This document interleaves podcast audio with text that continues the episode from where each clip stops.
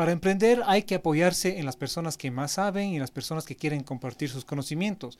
Y ahí también están los fondos de inversión como Startup and Ventures. Hoy conversamos con Guillermo Jarrín, el fundador de TPT, sobre su experiencia como emprendedor y ahora como inversionista. ¿Existe una receta para el éxito? Podríamos preguntárselo a ChatGPT, pero mejor te traemos a los maestros Jedi de los negocios y te contamos cómo lo hicieron en el podcast de Forbes Ecuador.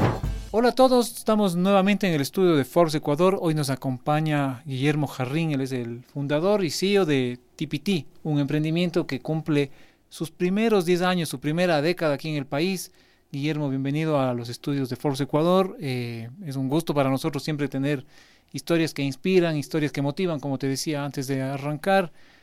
Eh, cuéntanos un poquito, en pocas palabras, ¿cómo le defines a este hijo tuyo que es TPT? Mi, primera hija le defino en realidad. Tengo un par de hijas más y bueno, más bien pues Pedro, gracias por la invitación, más bien muy honrado de, poder estar aquí con ustedes. Y pues TPTC nace hace 10 años. Em, yo tenía y tuve varios emprendimientos antes. Inclusive cuando arranqué con TPT tenía dos trabajos y otro emprendimiento. Bastante ocupado. Bastante ocupado y toda la plata se me iba en, en sostener a TPT en su primera etapa. Pero después pues pasó esto, este problema que fue un buen problema que TPT me iba, me iba exigiendo más tiempo y, aquí estamos 10 años después. TPT son bebidas eh, aromáticas, es un té, ¿Cómo, ¿Cómo, más le puedes decir? La definición de TPT es tenebras, técnicamente. ¿Qué significa el tenebras versus lo que estamos acostumbrados a ver en el mercado? Es, es un té de, de o infusiones que son cosechadas a mano, que tienes hoja entera u hoja rota. Y esta es una diferencia ya enorme en lo que estamos acostumbrados en las marcas tradicionales e industriales.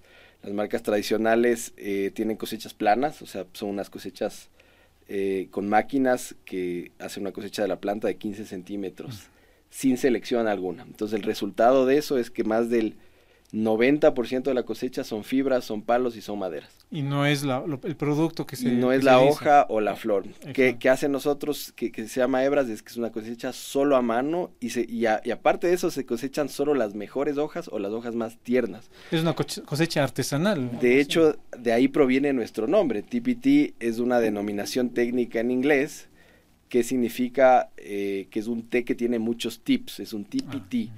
Eh, los tips en inglés, la traducción español es, son los brotes, quiere decir que es una cosecha que tiene muchas hojas bebés o brotes. Y, esto es una denominación técnica de una cosecha de alta gama. Entonces, de ahí partimos, pero partimos pues con, un, con, muchas, con mucha innovación, digámoslo así.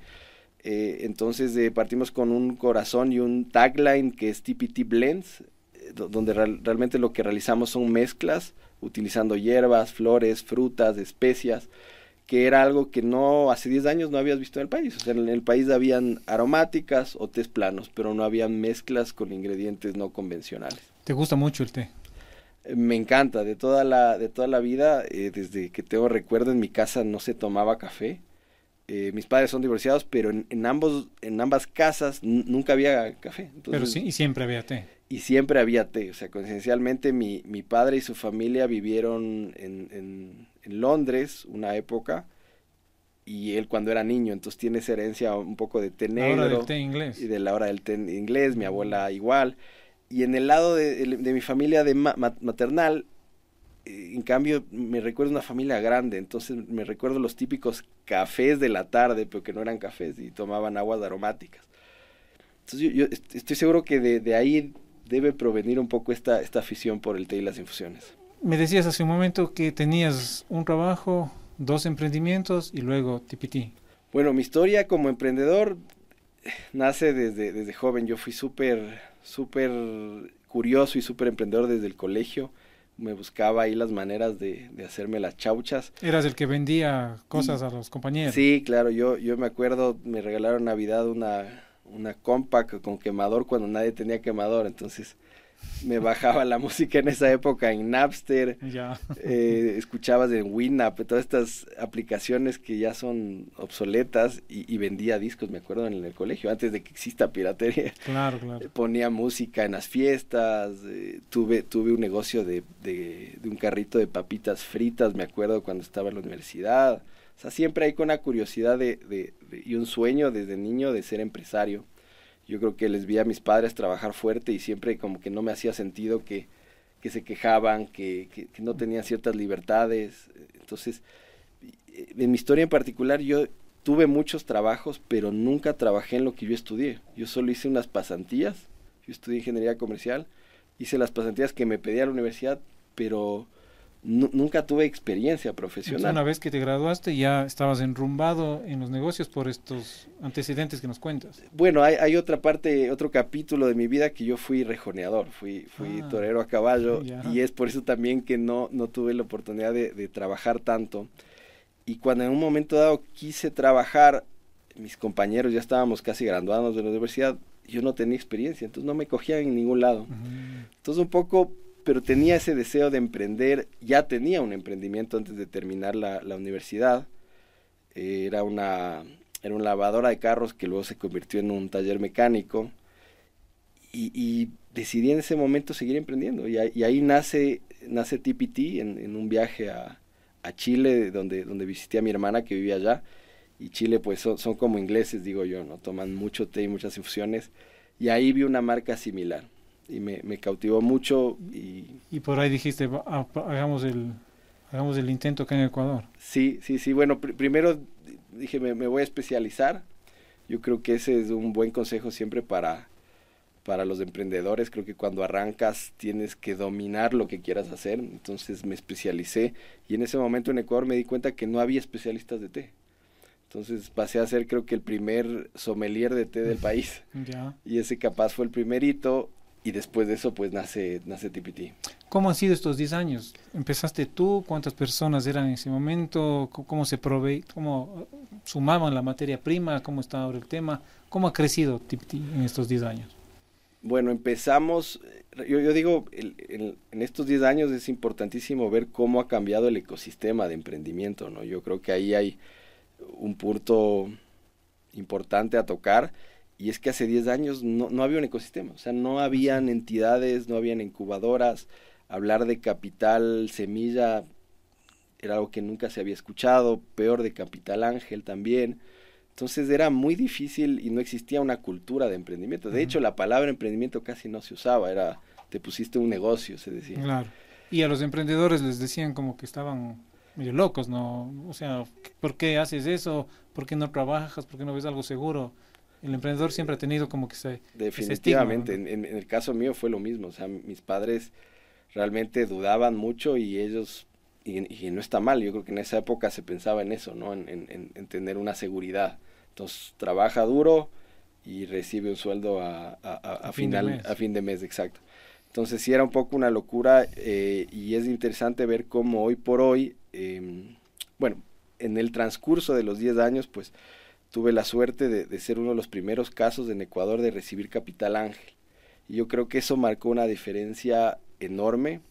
Em, eh, recibimos Capital Ángel por Cuéntanos parte un poquito a, sí. a, nuestra audiencia que tal vez no conoce, ¿cuál es el, la definición del Capital Ángel?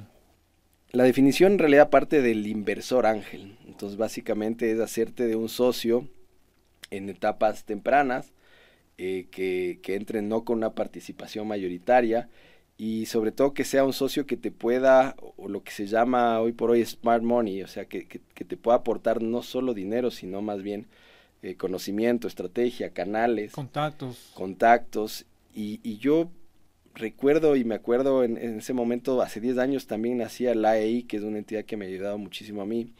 Y ya te empezaban a hablar de todos estos temas y de, y de crear un ecosistema. Uh -huh. Y en esa, en esa época sonaba tan raro eh, y de poder conectarte con canales y con mentores. Y en esa época yo ya tenía un negocio que estaba traccionando, teníamos un local en Mall Jardín, vendíamos bastante bien, estábamos creciendo.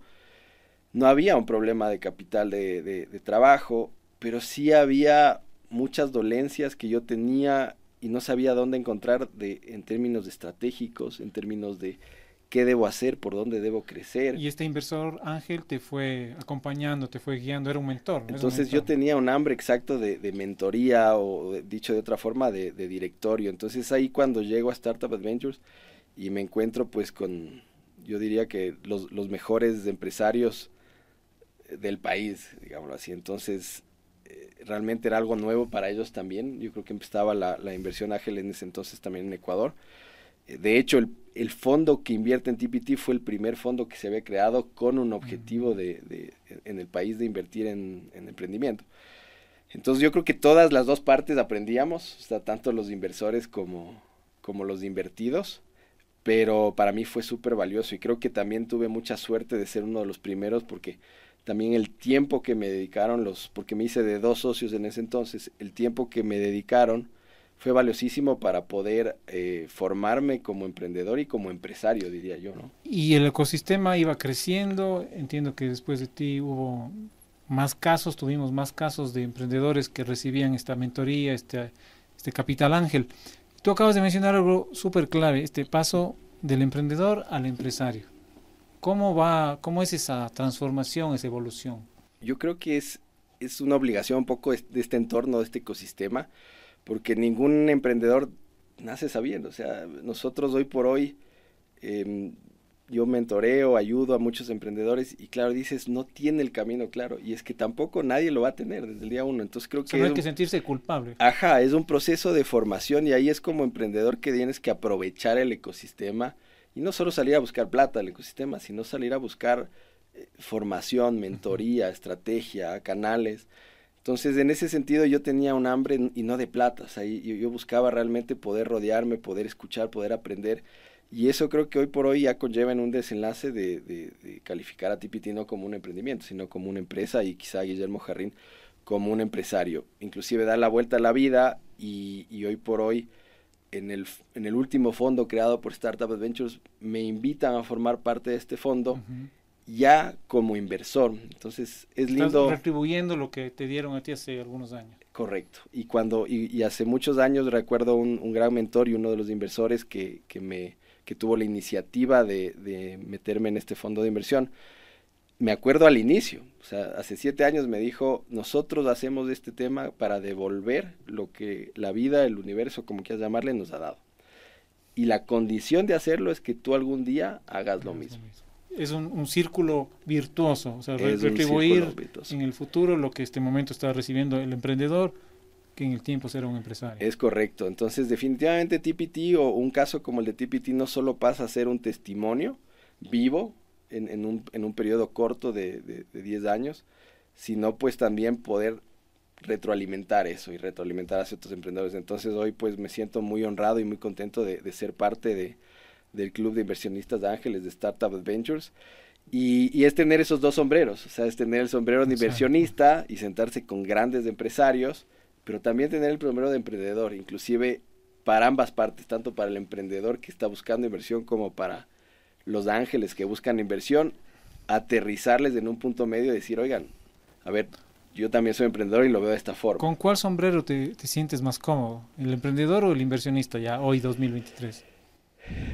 Bueno, yo me considero un, un, un inversionista, pues, en, en, aprendiz, digámoslo así, ¿no? Yeah. O sea, yo sí creo que cuando decidí entrar al fondo, mi primera decisión no fue o, o, el objetivo mío no era un buscar un rédito económico, que obviamente está, sino dije, quiero enriquecerme de estos directorios, quiero aprender y escuchar a todos estos empresarios.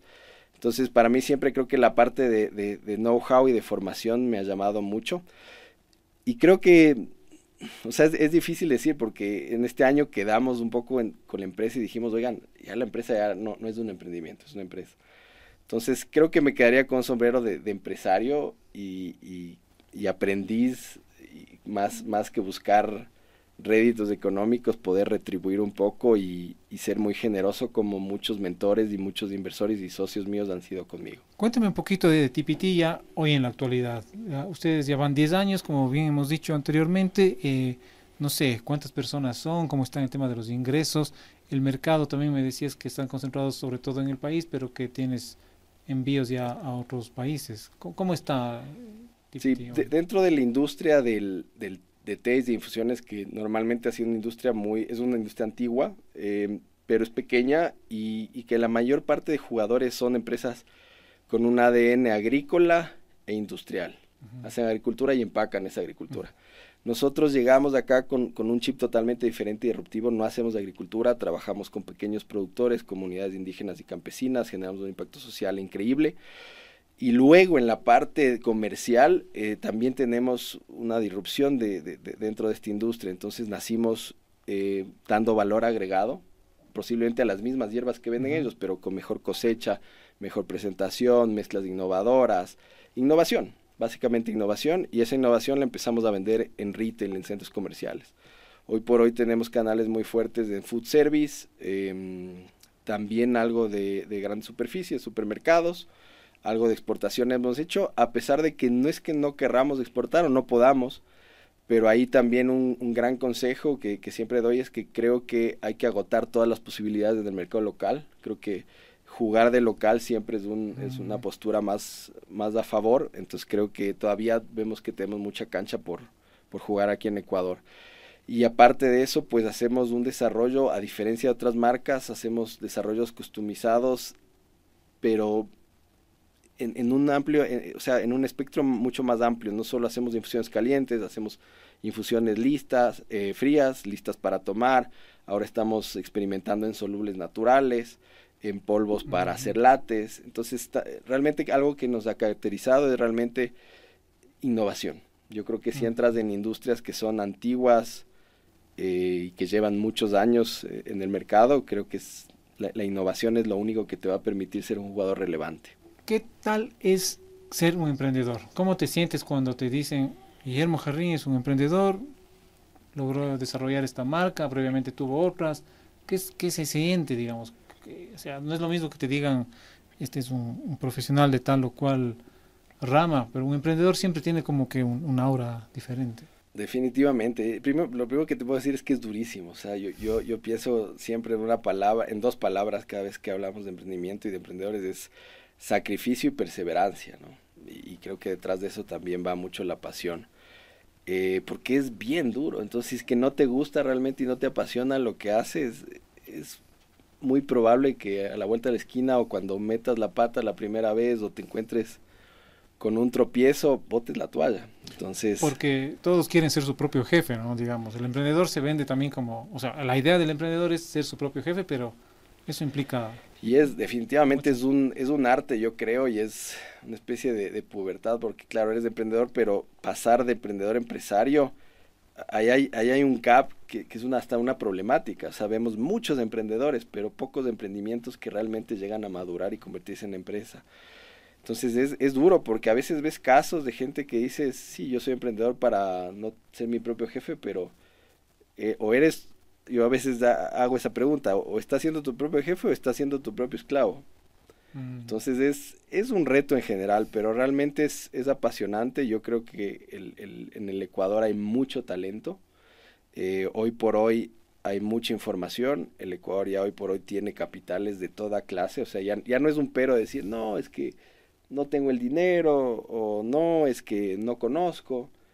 O sea, realmente aquí es tener las ganas y tener el empuje. Y tener las ganas también y compartir las ideas, ¿no? Porque a veces los emprendedores, experiencias que he conversado con otros emprendedores, se, guardan las ideas o dicen que se guardan las ideas y no le quieren contar a nadie que tienen un super proyecto y muchas veces ese proyecto quedó en eso, en un archivo, en un correo electrónico, en unos apuntes.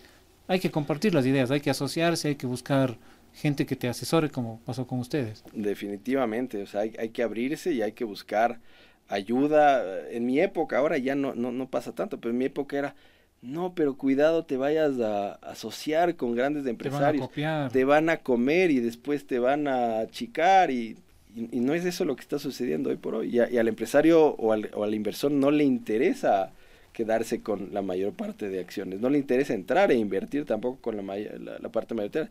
Le interesa entrar con una parte minoritaria, ayudarte, acelerarte y salir. ¿Qué errores has cometido en tu trayectoria como emprendedor ¿Y qué les puedes decir a los emprendedores que nos están escuchando que se cuiden de, caer en esos errores? Bueno, el, el, primero yo creo que es creer en uno mismo. O sea, cuando uno emprende y sobre todo cuando eres innovador, yo cuando empecé contaba mi historia a mi familia de decir voy a vender test caros en centro comercial y me creían loco.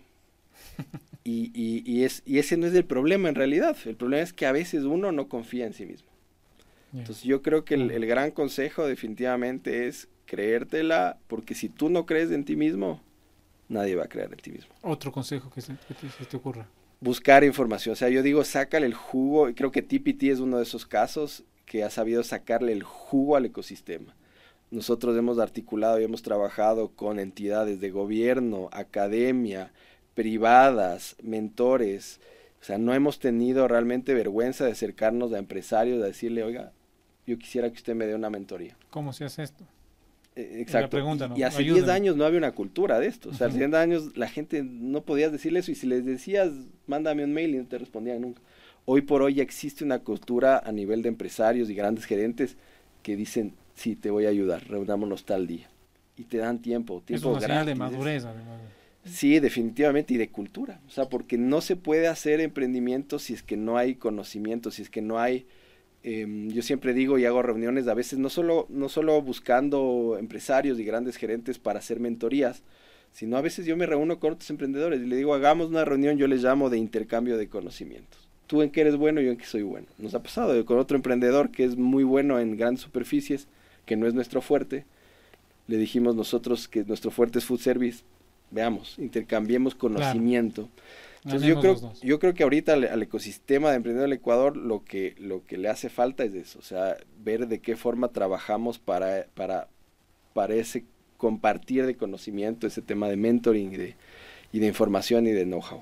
Guillermo, y para ir terminando, ¿cuándo un emprendimiento se convierte en una empresa? ¿Cuándo, cuál- cuándo es el punto que marca ese antes y el después?